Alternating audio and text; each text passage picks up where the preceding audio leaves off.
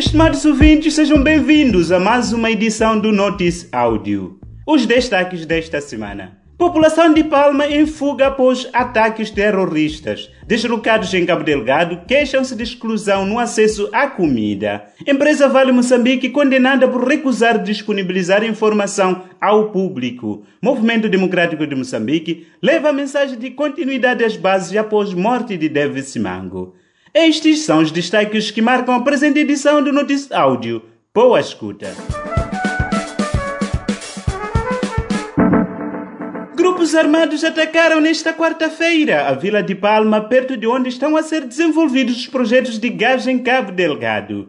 Há indicações de terem sido ouvidos disparos de metralhadoras que provocam a fuga de pessoas. De acordo com a agência Lusa, os insurgentes entraram na vila a partir de dois pontos do lado sul, que dá acesso a Mocimboa da Praia, e em bairros de Palma, na ligação para Anica do Rovuma.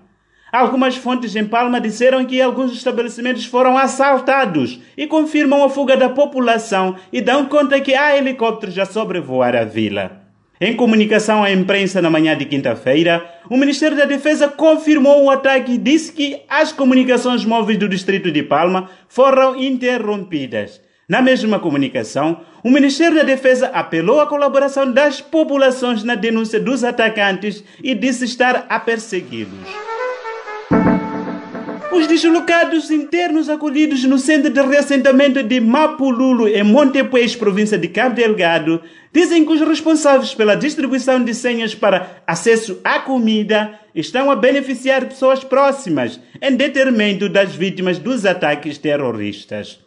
A situação está a fazer com que os reais deslocados continuem a passar fome severa, tal como relatou ao Mediafax um cidadão deslocado naquela região. Chefe de um agregado de 11 pessoas, denúncias similares são também reportadas a partir da cidade de Pemba e Palma. A senha em causa, localmente chamada de cheque, tem um valor de 3.600 meticais, que permite ao beneficiário o levantamento de produtos alimentares em lojas que trabalham com o governo e o Programa Mundial de Alimentação, PMA.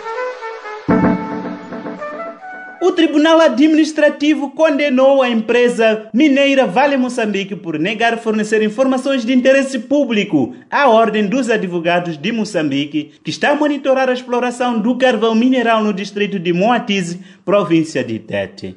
A Ordem dos Advogados de Moçambique solicitou informação sobre o estágio atual do processo de reassentamento das comunidades afetadas pelo projeto e resolução das reivindicações das comunidades, informação sobre as garantias de subsistência, geração de renda e de segurança alimentar das comunidades, informação sobre o valor total dos impostos pagos pela Vale no período de 2013 a 2019.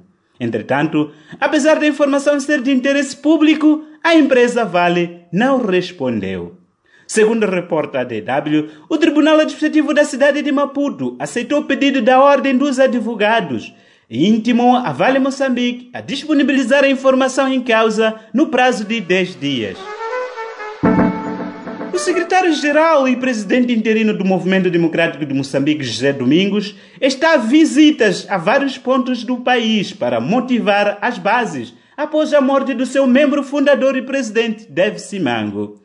De acordo com o porta-voz do partido, Santos Carmona, a atividade enquadra-se nos planos de manter firme a linha de orientação do MDM no prosseguimento dos ideais de Simango e motivar os quadros a continuarem a trabalhar e defender a causa. Carmona disse que a outra mensagem tem a ver com a proposta de realização do Conselho Nacional em abril, que vai definir a realização do Congresso, no qual serão discutidos os estatutos e eleição do novo presidente do partido. Até o momento, José Domingos esteve nas províncias de Maputo, Gaza e Inhambane e nos próximos dias estará em Cabo Delgado, Niassa e Nampula, devendo terminar na região centro.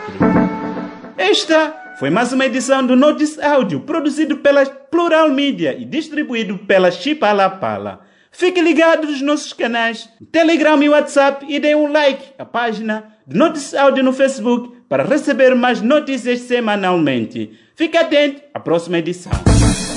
Resumo informativo, produzido pela Plural Media e disseminado pela plataforma Chipalapala.